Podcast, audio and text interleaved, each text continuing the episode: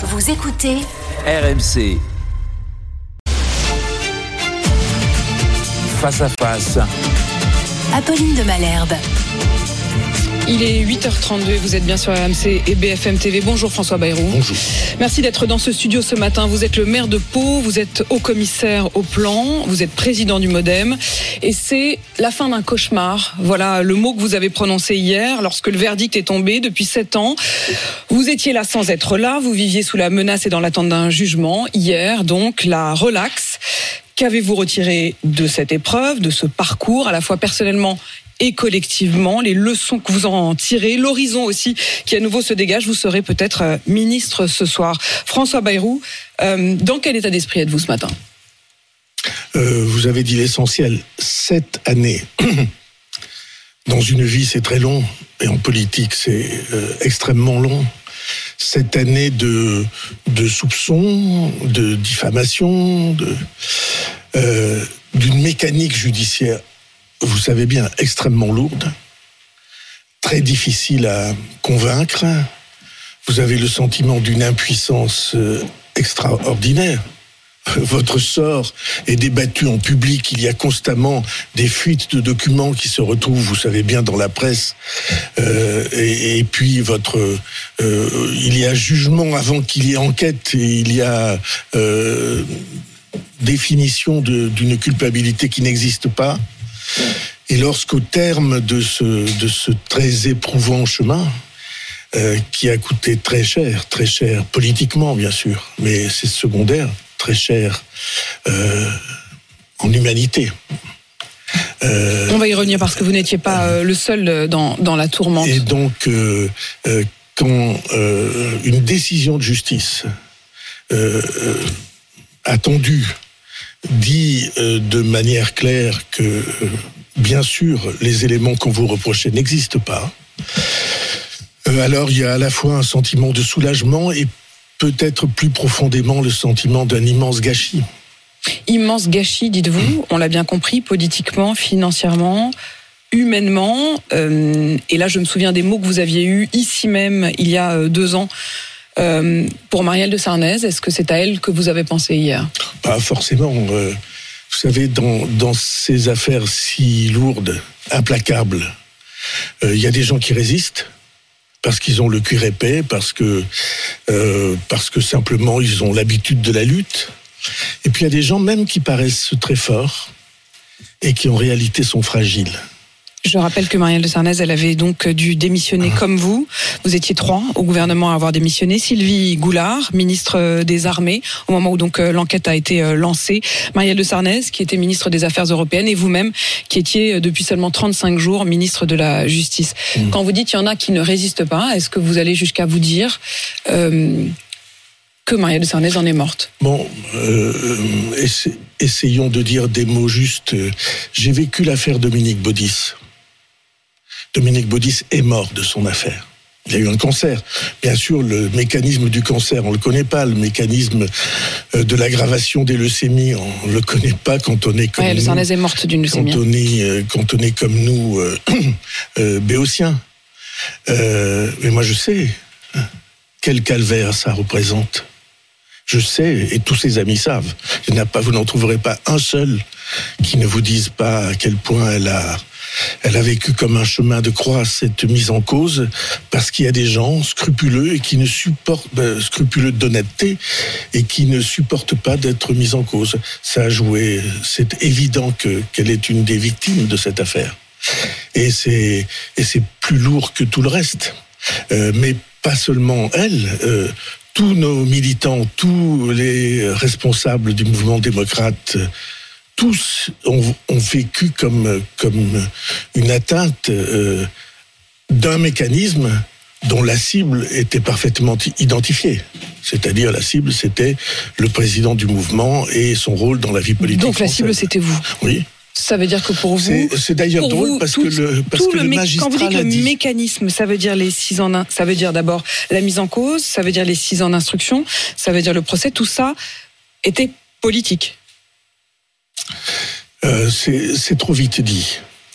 Euh, enfin, vous le dites sans le dire. Comme une, non, non, non, je vais vous dire précisément. C'est comme une chaîne de dominos. quelqu'un renverse le premier domino. Et ce premier domino entraîne la chute des autres consécutivement. Et le mécanisme de la justice, euh, j'ai souvent envie, je vais peut-être écrire un livre sur ce sujet, pour dire comment, quand vous êtes de l'autre côté, vous le vivez. Euh, comment vous... euh, il est impossible d'avoir accès. Euh, on ne vous dit même pas ce qu'on vous reproche. Pendant six ans, on ne nous a pas dit ce qu'on nous reprochait, et d'ailleurs, ça a changé tout le temps. Et quand vous réfléchissez, on n'est pas le seul parti politique mis, mis en cause. Il y en a deux autres. Le RN sera fixé sur son sort à l'automne. Euh, LFI est également euh, dans la même tourmente pour le, le même reproche, c'est-à-dire l'inquiétude d'une utilisation ou d'un détournement de fonds européens pour payer non pas des assistants parlementaires européens, mais des gens qui travailleraient au service du parti. Alors, je- vous avez dit détournement de, de fonds publics. Il n'y a pas de fonds publics. Les fonds publics, c'est la force de travail qui est mise à disposition des parlementaires pour faire leur travail. Et il n'y a pas de parlementaires sans parti politique. Le, le, euh, cette idée.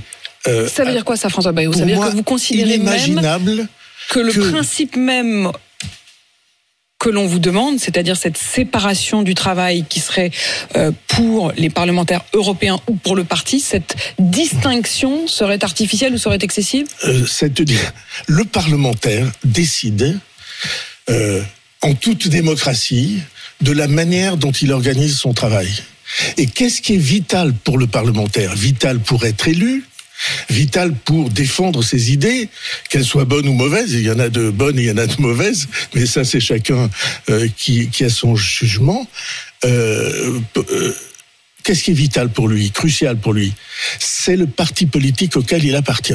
Ce que vous voulez dire, c'est qu'on ne peut pas distinguer les deux? On ne peut pas et on ne doit pas distinguer les deux. Mais on Il vous demande pas- de le distinguer. a- C'est le oui, Parlement européen vous demande de le distinguer. Oui, enfin le Parlement européen, ici on n'est pas au Parlement européen, c'est la justice française. La justice pénale française euh, qui dit ah mais est-ce que vous avez fait travailler assez euh, euh, dit-il aux parlementaires. C'est une question que je veux bien entendre. Il est tout à fait possible, c'est des faits qui remontaient il y a 20 ans, euh, 18 ans, il est tout à fait possible que ici ou là, un assistant parlementaire n'ait pas fait son boulot. En quoi cela concerne-t-il le parti politique? Faudrait qu'il travaille au parti politique. Et excusez-moi de le dire, chaque fois dans ces sept années que nous avons demandé, venez expertiser s'ils travaillent ou pas, s'ils travaillaient ou pas, au-delà de leur contrat pour le parti politique, car nous avions fait des temps partiels, des mi-temps, précisément pour nous protéger de cette accusation. Euh, et c'est évidemment Marielle qui l'avait voulu. C'était elle qui était euh, euh, députée européenne et présidente de notre groupe. Chaque fois qu'on a demandé, on nous a dit ça ne nous regarde pas. Et hier, il y a eu un moment, pour moi, euh, au moment du, de l'annonce de la décision, il y a eu un moment pour moi euh, hallucinant. Vous avez observé que j'ai jamais fait de reproche à la justice. Et donc je me Vous en faites ce matin. Non, je me tiens à cette ligne.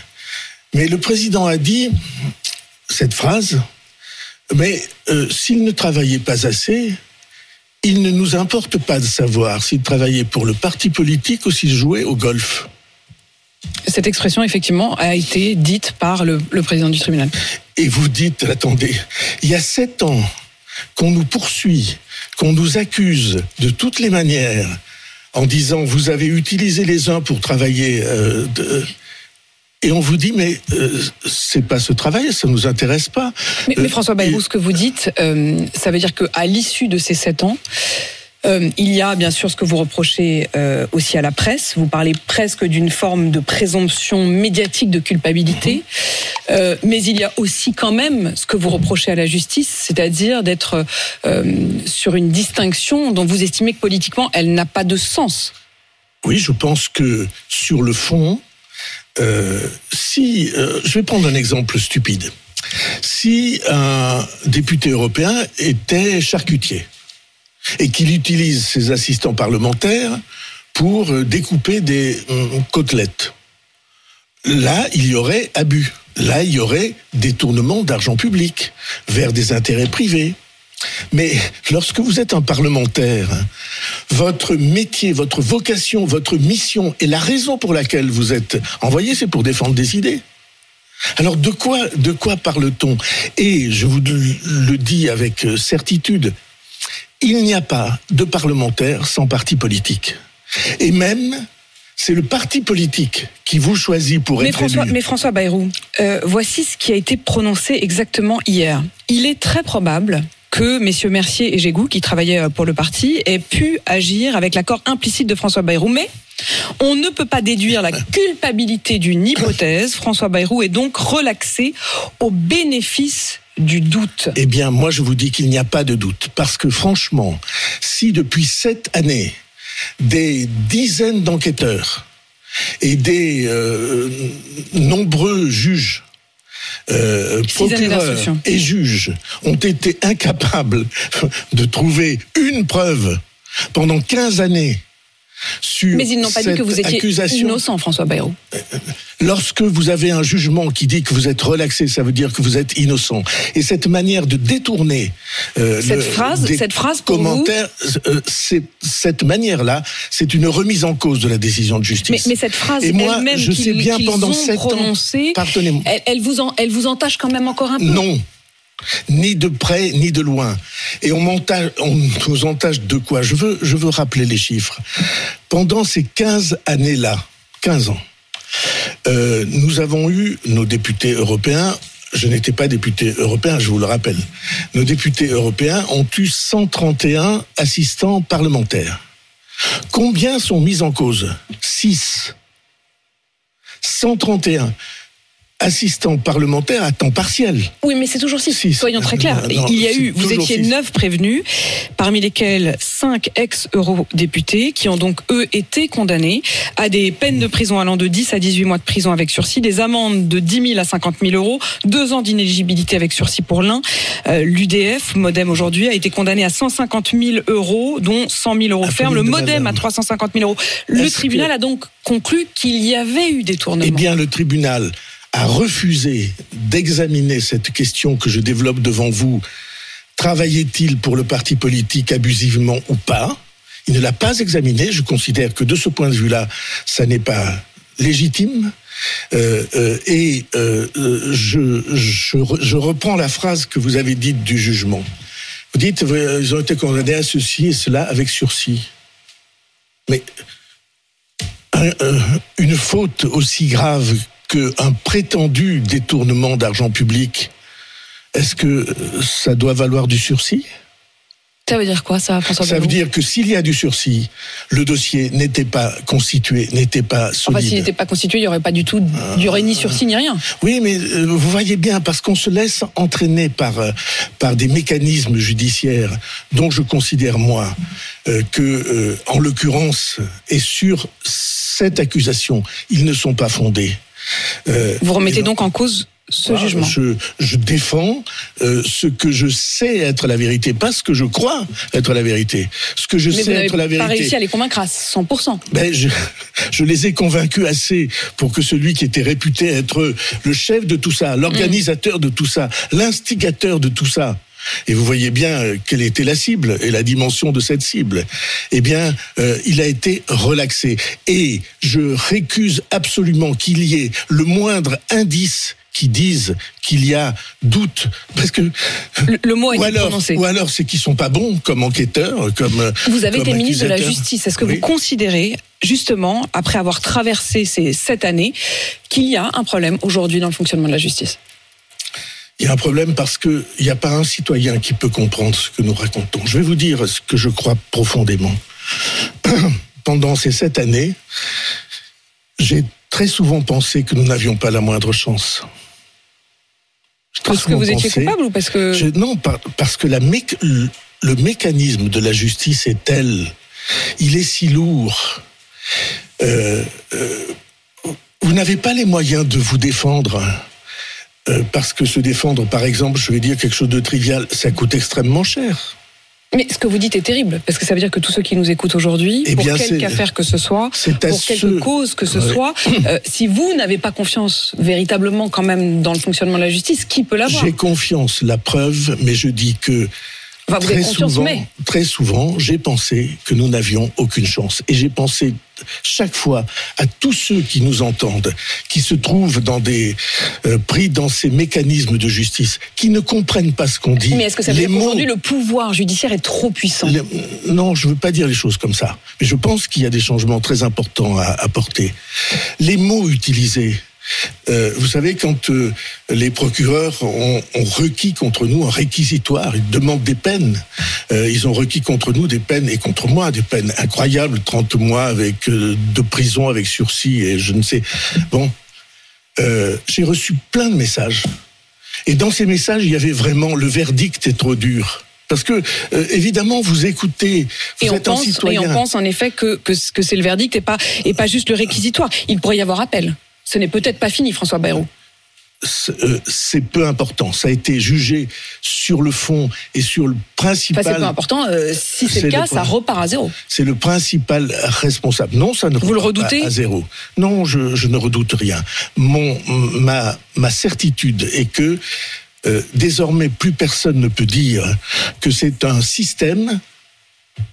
C'est ce qu'a dit d'ailleurs Le effectivement président le, du le- le tribunal a président du tribunal. Il a dit qu'il n'y avait pas eu de système, qu'il n'y avait pas eu Il d'emploi dit- fictif et qu'il n'y avait pas eu d'enrichissement personnel. Voilà. Alors, euh, si je re- reprends votre phrase pour ceux qui nous écoutent et qui doivent ouvrir des yeux ou des oreilles éberluées, il n'y a pas d'emploi fictif, a dit le président du tribunal. Il n'y a pas de système, donc il n'y a pas d'organisation et pas d'organisateur. Et il n'y a pas d'enrichissement personnel. François. Bayrou, accepteriez-vous de redevenir ministre?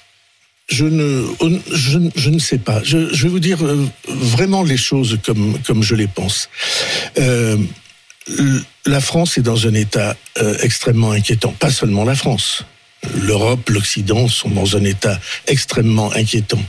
Un état de désespoir et de désespérance pour beaucoup de citoyens qui se disent, bon, on n'y arrivera jamais. Mais vous l'avez dit, vous avez estimé que c'était une forme de gâchis. Ça veut dire aussi que votre place était au gouvernement. Vous deviez y être, vous y étiez, vous étiez ministre de la Justice. Il y a beaucoup de... Ministre de l'Éducation, on le sait, l'éducation, et c'est pas la première fois que je vous interviewe, euh, c'est pour vous la mère des batailles. Mmh. Ministre de l'Éducation, dans le nouveau gouvernement de Gabriel Attal, est-ce une place que vous pourriez occuper? Il y a beaucoup de manières de servir. Et je n'en ai jamais éliminé aucune, ni choisi aucune. Euh, la place dans un gouvernement, ça dépend de, du choix que font le Premier ministre et le Président de la République. Et ce choix, ils sont libres de proposer à qui ils veulent. Je ne me suis jamais dérobé à aucune demande de service pour euh, notre pays. Jamais. Vous ne vous êtes pas dérobé. S'il vous demande, vous direz donc oui. François Bayrou, euh, trois relax. Éric Dupont-Moretti, Olivier Dussopt et vous. Est-ce que vous estimez aujourd'hui qu'il faut revoir la Et présomption Richard Ferrand, d'une et Richard, manière. et Richard Ferrand, euh, mais Ouais. qui, qui n'était pas au, au gouvernement à proprement parler. Est-ce que François Bayrou, vous considérez aujourd'hui qu'il faut revoir le rapport à la présomption d'innocence? Est-ce que vous considérez aujourd'hui qu'une mise en cause, voire même une mise en examen, ne doit pas entraîner une démission, comme le dit d'ailleurs euh, euh, Emmanuel Macron? Au fond, est-ce que vous regrettez d'avoir quitté le gouvernement? Non. Euh, parce que le président de la République a eu tout à fait raison de le rappeler, je n'ai pas quitté le gouvernement parce qu'il me l'a demandé.